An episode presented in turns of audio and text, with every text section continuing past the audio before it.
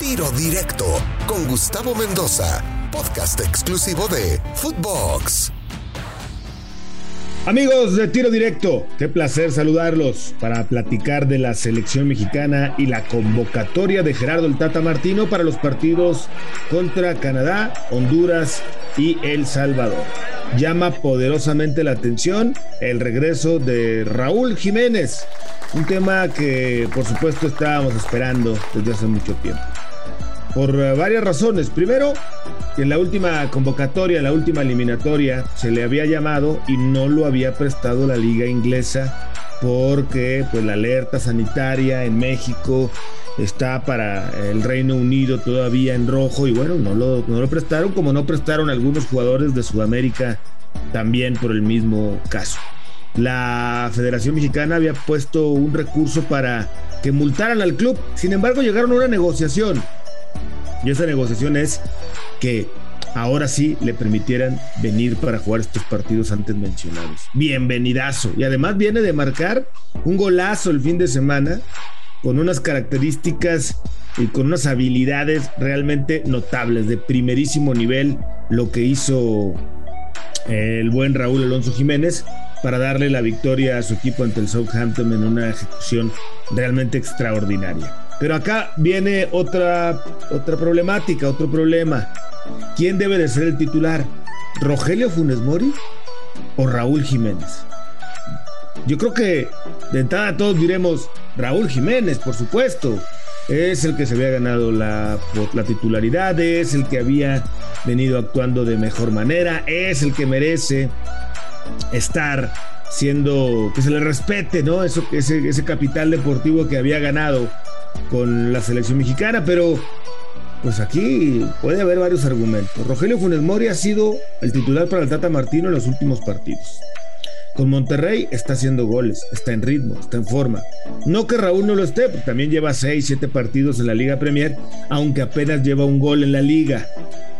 Rogelio Funes Mori no ha sido tan certero como se esperaba. De hecho, se perdió eh, un gol en cada partido prácticamente hecho, una jugada que normalmente un delantero de su naturaleza terminaría definiendo y no habría problema, pero las falló. Entonces la gente no se le olvida esas fallas de Rogelio Funes Mori, que es lo que quizá hoy hacen pensar si deba ser Rogelio Funes Mori o Raúl Alonso Jiménez. Yo creo que el Tata Martino, sobre todo porque va a jugar dos partidos como local, que son el de Canadá y el de Honduras en la cancha del Estadio Azteca, va a decidir poner a Raúl Jiménez. Raúl Jiménez sobre Rogelio Funes Mori en esos dos partidos. Ya para el del Salvador, que por cierto también está la duda si Raúl lo tienen que liberar antes del viaje a El Salvador para que regrese al fútbol inglés, que esa era la negociación que se estaba haciendo, para que alcanzara a cumplir con el periodo de cuarentena que requiere de reingreso el jugador después de haber estado por estos territorios. Entonces, pues yo creo que lo ideal sería que Raúl Jiménez para el Tata Martino jugara los partidos eh, de México en la cancha del Estadio Azteca ante Canadá y Honduras. Y después contra El Salvador, ¿por qué no? Pudiera jugar Rogelio Funes Mori. Estamos hablando del 7 de octubre en la cancha del Azteca, el 10 de octubre en la cancha del Azteca y después ya el 13 de octubre visitar El Salvador. Pero bueno, al final de cuentas el Tata Martino es el que manda. Y para algunos sigue siendo polémica el hecho de que no esté llamando a Javier Hernández, a pesar de que salió de una lesión, ya volvió a entrar en ritmo, sigue haciendo goles. Queda claro que lo del Chicharo no es un tema deportivo, queda claro que lo de Javier es un tema fuera de la cancha, para decirlo brevemente, porque podríamos entrar en muchas conjeturas y tratar de suponer y yo creo que por esto o yo creo que por el otro, pero bueno, realmente el único que sabe la realidad es el Tata Martino y los directivos de la selección mexicana, porque tampoco está López, tampoco está Pulido.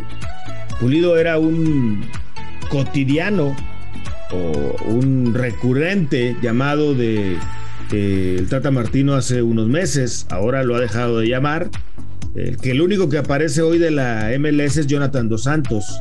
Y digo Eduardo López la Chofis porque ha estado jugando bien últimamente con el equipo del San José allá en la MLS, pero bueno, no lo ha llamado. Entonces, eh, pues me queda claro que para volver con el tema del Chicharo, difícilmente va a regresar el histórico goleador de la selección mexicana a una llamada, a un una convocatoria con el Tata Martino. Eso creo que tenemos que irnos haciendo la idea de que no lo vamos a ver pronto, de que Javier Hernández prácticamente ha concluido su ciclo con la selección mexicana y a menos de que se sienten y hablen de frente el Tata, los directivos con Javier Hernández, pues no hay manera, me parece que no hay manera de que llamen a Javier Hernández de regreso a la selección mexicana y para mí es una pena, pero bueno, si no está el Chicharo, entonces el que tiene que sin duda es Raúl Alonso Jiménez como titular. Después la lista bastante normal, está Cota, está Ochoa, está Orozco, está Talavera. A mí se me sigue siendo un exceso que llamen a cuatro porteros, pero bueno, el Tata sabrá mejor por qué. Siempre juega Ochoa. A lo mejor ahora tendrá chance de jugar alguno que otro. Si Memo ha traído una carga importante, ha traído una seguidilla de partidos importante, pero bueno, creo que es la, la posición en la que menos desgaste llegan a tener los jugadores. El Tata siempre ha dicho que van a ir los que en mejor momento estén soy Jonathan Orozco, no está en buen momento. Eh, hoy eh, me parece que eh, yo no dudo de la capacidad de Jonathan. A mí me encanta el Spider, pero su equipo está arrastrando la cobija y, Jonathan es parte de esa defensa que anda muy mal en la liga. Y luego en la parte defensiva, Araujo, no tenemos ninguna duda. El Cata Domínguez también anda, pues ahí medio con vacas flacas en su equipo, pero bueno, lo ha llamado.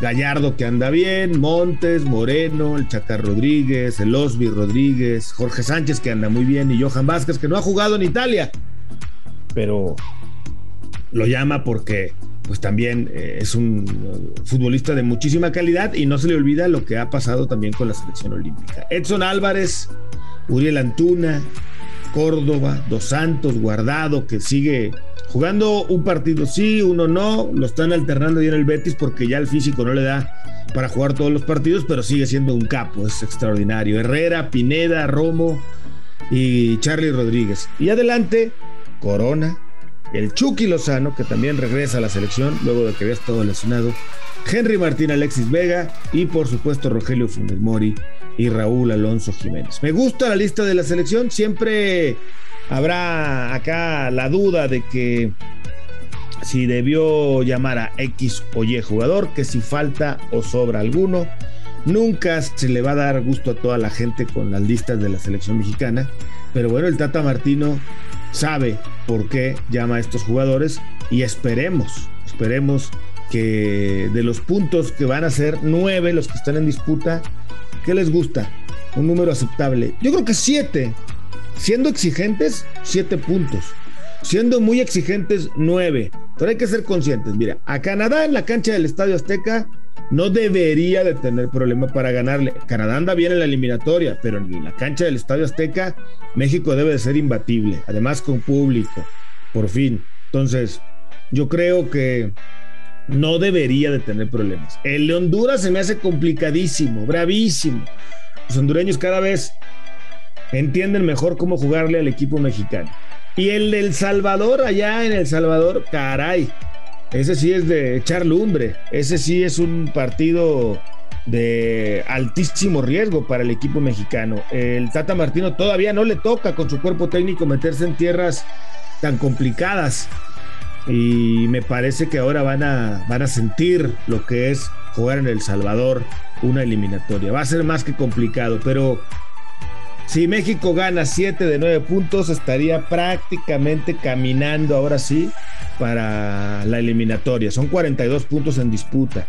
Eh, si consigue otros 7, sería más que bueno. Y yo creo que aceptable serían 6 puntos, dos victorias de local. Aunque nunca nos gusta ver perder a la selección. Una derrota en El Salvador podría llegar a ser entendible, pero bueno, México tiene que presentarse con autoridad y buscar no perder y sumar siete puntos en esta eliminatoria. No olvide escuchar un capítulo diferente todos los días de la semana en tiro directo a través de Footbox. Soy Gustavo Mendoza. Ahora me escucha, ahora no.